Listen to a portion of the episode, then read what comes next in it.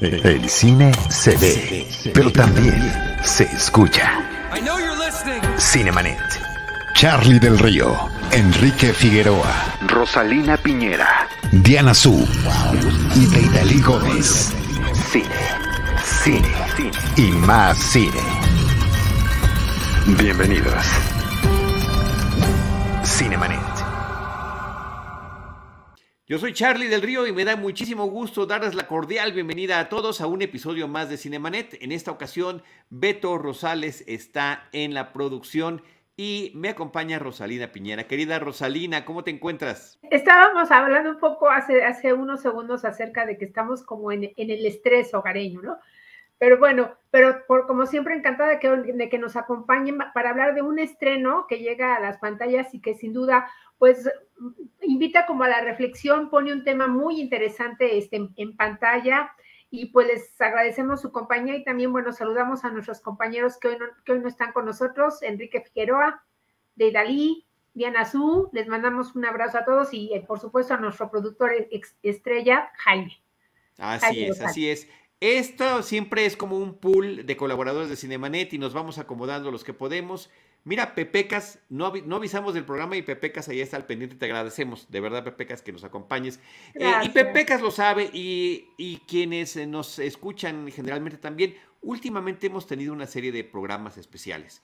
Estuvo el programa previo a los Oscars, estuvo el, el programa posterior a los Oscars. Hemos estado haciendo, yo estoy encantado, Rosalina, y te agradezco que, que me hayas acompañado en uno de esos episodios recordando alguna película. Y eh, pues ya hablamos contigo de Operación Dragón, con Alonso Valencia de Gremlins, con Eric Estrada de Rocky, y así hemos eh, traído a varios colegas y compañeros. Pero debo decirte, Rosalina, esto es una mera casualidad también porque tiene que ver con agendas, pero hasta el momento eres la única mujer que nos ha acompañado de nuestras colegas. Eh, todos los demás ha sido pura testosterona y tú trajiste una película llena de testosterona que era Operación Dragón. Un clásico. un clásico, un clásico, que ya ahí está detallado. Y de repente creo que es importante que volteemos a ver lo que está sucediendo en la cartelera y como bien estabas apuntando, la película Swallow, que es el título original, o Swallow, la perfección te traga, que es el título con el que se está exhibiendo en nuestro país, pues ha llegado a la cartelera esta semana. Es una película de corte independiente, es una película pues que resulta perturbadora, a mí me lo pareció Rosalina sobre lo que nos está eh, contando la cinta. En el tráiler lo, lo, describen muy bien, vamos a decirlo porque no es un spoiler, es el título de la película y es el tema de la película. Es una condición que está viviendo el personaje protagónico, que es una joven mujer que recién se acaba de enterar que está embarazada, de que agarra cualquier tipo de objeto y se lo traga.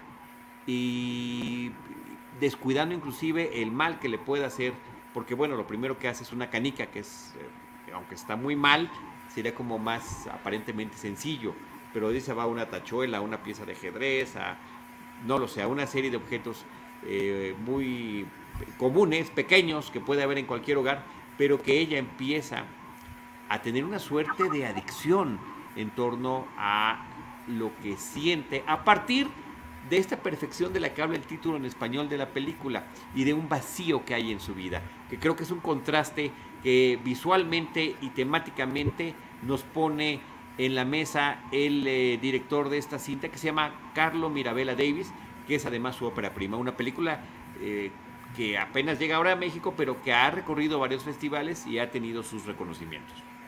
Sí, eh, y, realmente creo que está muy bien retratado porque, bueno, utiliza mucho la, la, capacidad, digamos, narrativa, obviamente, de las imágenes, para hablarnos de todo lo que está ocurriendo en el interior de esta mujer, que bueno, se llama Hunter, es interpretada por Halle Bennett, esta actriz, em, que por cierto también es productora de la película y que, bueno, su ocupación principal es ser la ama de casa perfecta, ¿no? Ella se está en matrimonio con un joven eh, que pertenece a una familia, pues, eh, acaudalada, que tiene poder, ¿no? que es dueña de una empresa muy poderosa y, vive en una casa pues que parece de ensueño, ¿no? De paredes de cristal, ¿no? Y, que, y también habría que mm, puntualizar, por ejemplo, que, que Swallow, ¿eh? la perfección eh, te traga, bueno, Swallow eh, tiene mm, dos significados, ¿no? Por un lado, puedes hablar de una golondrina, que a lo mejor en esta casa de cristal también nos da la apariencia de un de, esta, de este personaje como un, como un pájaro, como un ave atrapado en, una, en un castillo de cristal. Y también eh, significa tragar, ¿no? Que es justamente este trastorno alimenticio que ella pues va a presentar a partir de, también de una serie de, situaciones que, van a ir en escalada, ¿no? Como bien decías, ella eh, recibe la noticia de que está embarazada, ¿no? Obviamente, pero eso remarca justamente el, poder o el dominio que tiene la familia de su esposo y su esposo sobre ella, porque ella, bueno, no, no sabemos de, de, la familia de ella, de, sus madres, no sabemos si tiene hermanas, no tiene amigos, ¿no? Esta casa de, ensueño maravillosa, ella se, encarga de, mantenerla como si fuera un escaparate de una muñequita, ¿no? Y donde ella justamente es una especie de, adorno para la familia, ¿no? Vamos a ver también cómo es difícil la relación que ella tiene justamente con sus suegros, ¿no? Donde de repente están en una cena y no, su opinión o lo que ella les puede contar pasa a segundo plano, ¿no? De qué manera, digamos, la ignoran, la hacen a un lado y no le dan la valía.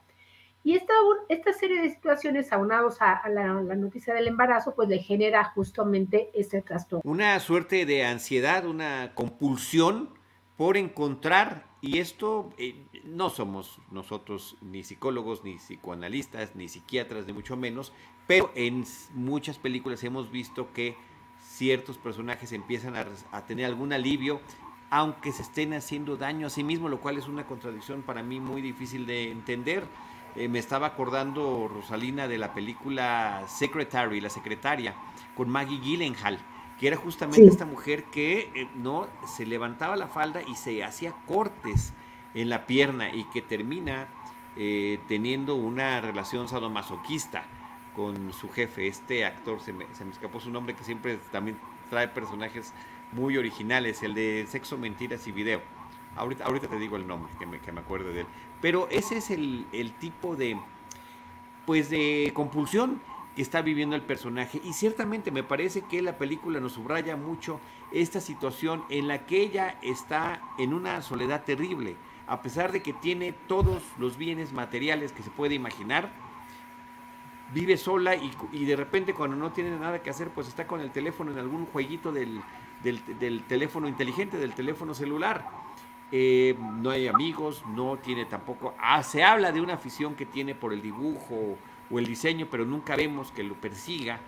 Eh, y efectivamente está estas situaciones, por ejemplo, con el suegro, que ella está contando una historia y él cambia de tema, o el esposo que está todo el día afuera y cuando llega un joven esposo guapo, rico, eh, cuando ella está platicándole algo, él está en el teléfono y no le está poniendo atención.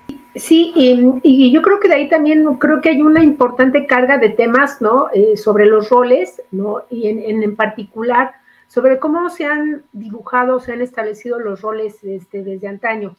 Vemos visualmente eh, la paleta de colores, la casa, el arreglo, el vestuario de ella misma, pues nos remontan como a otra década, ¿no? Como e, estas... Em, no sé, los años 50, donde estaban como todos e-, estos estereotipos, ¿no? De estas mujeres perfectas, de, esta, de las amas de casa que eran maravillosas, que estaban en todo, que eran buenas esposas, buenas amas de casa, buenas madres, ¿no? Estos roles muy, muy establecidos. Sí, y, de, póster, ¿no, Rosalina? Y hay una escena que lo, lo, ejemplifica perfecto, perdón que te interrumpa. Adelante. Cuando está ella con la aspiradora, perfectamente arreglada, pero está con su aspiradora sí, parece que estás viendo un catálogo, ¿no? Una revista, justamente como del hogar, pero de hace como tres o cuatro décadas, ¿no? Pero traído a la actualidad, o sea, esos mismos esquemas, esos mismos patrones, esos mismos, eh, pues diría yo, hasta prejuicios. Y está también, eh, digo, ya como, digamos, dentro de estos temas, digamos, por ejemplo, lo que sería esta, esta violencia económica, ¿no? ella continuamente, bueno, va a subrayar a lo largo de la película que pues alguna vez intentó trabajar, pero que pues terminó apenas vendiendo, vendiendo unas cosas y entonces la suegra le dice, bueno, pues tuviste mucha suerte, ¿no? De que, de que conocieras a, a mi hijo, ¿no? De tener esta posición. Y en varias partes se lo subraya, incluso el, el marido, conforme avanza, obviamente, pues este derrumbe de la relación entre ambos, donde él le dice, hay una parte, no, obviamente no les digo en dónde, pero una parte donde él le, subraya así como de, sin mí no eres nadie, ¿no? Y, está justamente como este retratado, este retrato donde dices, bueno, genera, ¿no? Y detona justamente que ella, que empiece esta escalada, donde el cuerpo, y eso es lo que me gusta mucho, ¿no? Que se subraya aquí, donde ella de repente eh, encuentra que su cuerpo es el único territorio que ella posee, sobre el único lugar donde ella tiene control y que en la película, en este caso en particular del trastorno de, pica, de, la pica, que es como se llama ese trastorno alimenticio, ella eh, eh, está encontrando como pequeñas rebeliones, ¿no? Contra esta, esta sumisión y este entorno que, que la ningunea y que la desaparece. Absolutamente de acuerdo, Rosalina. Es eh, una expresión que se da sobre ese último refugio que tiene, que es ella misma, independientemente de esta perfección que la rodea. Y creo que eso es importante decirlo, porque fotográficamente así se demuestra. Son una cámara fija que nos presenta planos perfectamente acomodados, donde nada está en desorden. La alberca es preciosa, la casa lo es también. Ahí, por cierto, la escena también tiene otro significado él está vigilando y también hay otro individuo que trata de estarla cuidando justamente por esta situación. Entonces creo que hay una serie de lecturas interesantes em, y que poco a poco la película, sin revelarlo tampoco, abundará sobre las razones que ella tiene. ¿Qué, qué, hay de su pasado? Por una parte está la diferencia socioeconómica y ahí hay un tema de clasismo expresado en estas frases que mencionamos, como la que le había dicho a la mamá. Y también eh, expresado en el ninguneo y en el desconocimiento por parte de esta familia ricachona del pasado de la muchacha, de esta jovencita, de Hunter. Sí, y es porque aparte, como tú dices, eh, la, película lo puntualiza mucho, ¿no? Y aquí, eh, aquí importan mucho las apariencias. Y en la manera de resolverlo visualmente, también me gustaría poner mucho énfasis al manejo de espejos, y en particular, por supuesto, en la manera que ella se va reflejando a lo largo de la película. Eh, voy a dar algunos ejemplos. Hay una parte donde ella está como en la cocina, ¿no? Y, en estas labores domésticas y de repente este, observe y, su imagen es apenas desdibujada, ¿no? Apenas un débil reflejo, ni siquiera se alcanza como a distinguir bien. De repente vamos a ver obviamente también estas imágenes donde ella se enfrenta pues a su reflejo, es decir, a sí misma, y en algunas va, va, a, eh, estar fracturada, fragmentada, eh, o, hay incluso alguna donde ella empieza como a tratar de encontrar como una salida a su situación, donde vamos a ver, por ejemplo, que hay unas flores, ¿no? Empieza a hacer, a como a cambiar los entornos y los reflejos. Y yo creo que eso nos ayuda mucho a entender qué es lo que estaba atravesando, porque hay, que resaltarlo también, digo, ella, pues hay mucha expresión, ¿no? Muchos silencios, mucha gesticulación, mucho trabajo que, habla acerca de las emociones que no se dicen del todo. Y, además de los espejos, eh, ya le habías mencionado el elemento del cristal y la transparencia en estos espacios y su figura contrastada constantemente con esos entornos en los que se encuentra. El gran ventanal de la sala, el de su recámara, el de esta habitación que están preparando para el bebé y que es la única en la que aunque se supone que tiene la libertad de, eh, digamos, este, adornar su hogar, es la única donde realmente se atreve a tratar de hacer algún tipo de cambio, ¿no? Y meter este tipo de filtro o filtros en las ventanas como para tratar de ver de alguna forma las cosas distintas.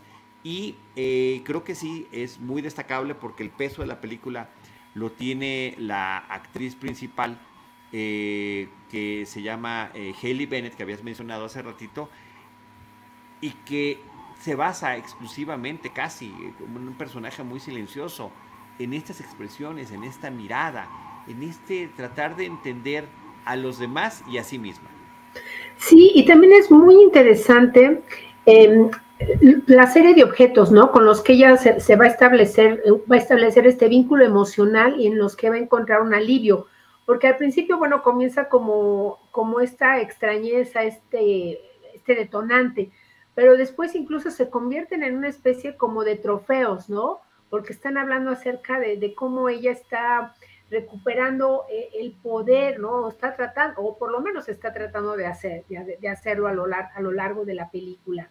Y el hacer visible este tema, ¿no? El, trastorno de la pica, eh, pues, nos lleva justamente también como a consultarlos y acercarlos. A mí me gusta mucho que, las películas aborden y visual y, hagan este, visibles justamente temas que, que, los, de los que generalmente la gente no habla o no, o no se dice, ¿no? Sí, efectivamente, y creo que este es uno de esos. Eh, y ahora eh, yo nada más quería mencionar una película que ella hizo posterior a esta, que es El Diablo todo el tiempo, una película original de Netflix, que también me parece que es muy interesante y aborda otro tipo de temas, pero ella es una, un talento que hay que perseguir. Aquí nos está poniendo Beto Rosales, nuestro productor, el día de hoy, las, eh, esta pequeña charolita donde ella empieza a poner estas cosas que han recorrido su cuerpo, y que ha terminado recuperando, lo cual me parece así súper perturbador. Sí, pero que, que, quieren, este, pues lo que, lo que decía, ¿no? Esta categoría como de trofeos. Ahora vamos a ver, eh, por supuesto, todo este proceso, ella va a acercarse con un especialista y poco a poco que que también así como gota a gota con un, en una atmósfera de, mucho suspenso, pues vamos a ir conociendo exactamente con ese pasado pues demoledor, ¿no? Y hasta cierto punto pues trágico, este, de ella, de esa soledad y de lo que la ha llevado pues justamente a, presentar esta, esta condición, este trastorno. Así es, Rosalina. Eh, una película que creo que también nos recuerda mucho cine, ya decía yo, esta película de Secretary. El actor justamente cuyo nombre se me estaba escapando es eh, James Spader. James Spader junto con Maggie Gyllenhaal eh, participan en esta película que mira, ya tiene 20 años, es, es del, del 2002 justamente, pero que le encuentro yo una suerte de paralelismo con esta cinta que está llegando a nuestra cartelera. Y bueno, por otra parte, y sin entrar en detalles porque lo, hemos abordado en otras ocasiones, el cine de Cronenberg, tú me lo decías antes de empezar el programa, el cine de Cronenberg eh, tiene absolutamente todo que ver con el cuerpo humano y, quizá de los que podríamos pensar eh, en un paralelismo eh, sería el de Crash, probablemente. Estos personajes que constantemente están provocando estos accidentes automovilísticos para ver qué es lo que sucede con su propio cuerpo a través de estos impactos terribles. Sí, este, yo, yo que esta relación, ¿no? Que hay justamente con el cuerpo y que, por ejemplo, en el cine de David Cronenberg, pues tiene, por, ejemplo, una metáfora acerca de la degradación, ¿no? De la degradación tanto, degradación tanto física como mental, eh, eh, pues en varias de sus películas.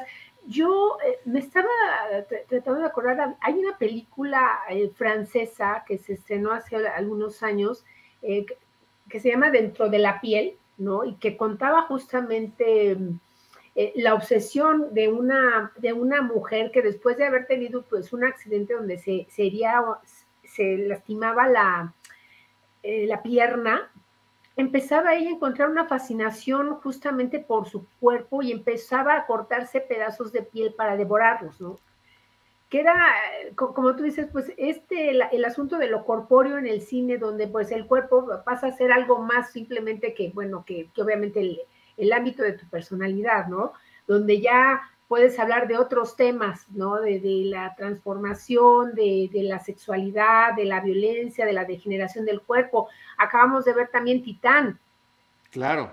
¿no? También, y, de esta relación también este, con el metal, en donde justamente esta, esta niña, ¿no? Que después de que sufre un accidente, pues establece un vínculo que, emocional muy estrecho justo con los automóviles, que le lleva a, cambiar toda su vida.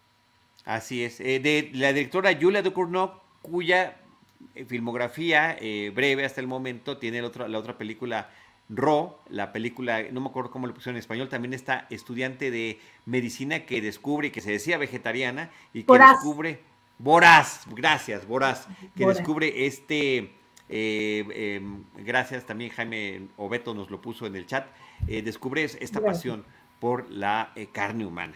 Pues ahí está Rosalina en cartelera esta película que ya, ya se estrenó, solo la perfección te traga que eh, aborda estos temas que hemos estado comentando y que, eh, insisto, temática y visualmente nos va a dejar un curioso sabor de boca. Y yo quería como agregar también a todas estas películas acerca como del cuerpo, bueno, que, que, agradan, eh, Halley de, de, Sebastian Hoffman con este Alberto Trujillo, sobre un hombre que empieza a presentar, creo que es bueno, no sé exactamente la condición, pero su cuerpo empieza a morir, ¿no? Se llama creo que tanamorfia, ay, perdónenme por favor, no tengo este, claro el, el, término, pero su cuerpo empieza a morir, ¿no? Él empieza a presentar en vida todos los signos de descomposición y obviamente eso nos hablan acerca del momento que está justamente de su vida.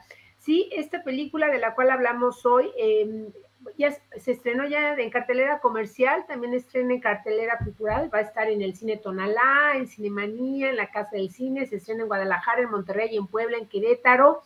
Y eh, también quiero resaltar que esta Halle Bennett, ¿no? la actriz, la protagonista, bueno, ganó el premio justamente en el Festival de Tribeca por su actuación como mejor actriz. Ahí está eh, esta cinta Swallow, Halle Bennett en, el protagónico, Austin Stowell es el actor que aparece como su papá y sus suegros eh, muy reconocibles, David Rush y Elizabeth Marvel, que creo que también hacen un muy buen papel. Pues eh, ahí está esta, esta recomendación que traemos el día de hoy. Rosalina, muchísimas gracias por habernos reunido. Gracias a Jaime Rosales y a Beto Rosales en la producción de este programa. Y un saludo, por supuesto, a Enrique Figueroa Naya, que también nos estaba ahí acompañando en línea con un saludo en este episodio. Gracias. Yo soy Charlie del Río, arroba Rospinera, arroba Charlie del Río, arroba Cinemanet. Y eh, les recuerdo que nosotros les estaremos esperando en nuestro próximo episodio con Cine, Cine y más Cine. Esto fue. Esto fue Cinemanet. Con Charlie del Río, Enrique Figueroa, Rosalina Piñera, Diana Su y Deidali Gómez. El cine se ve, pero también se escucha. Cine. Cine. Y más cine.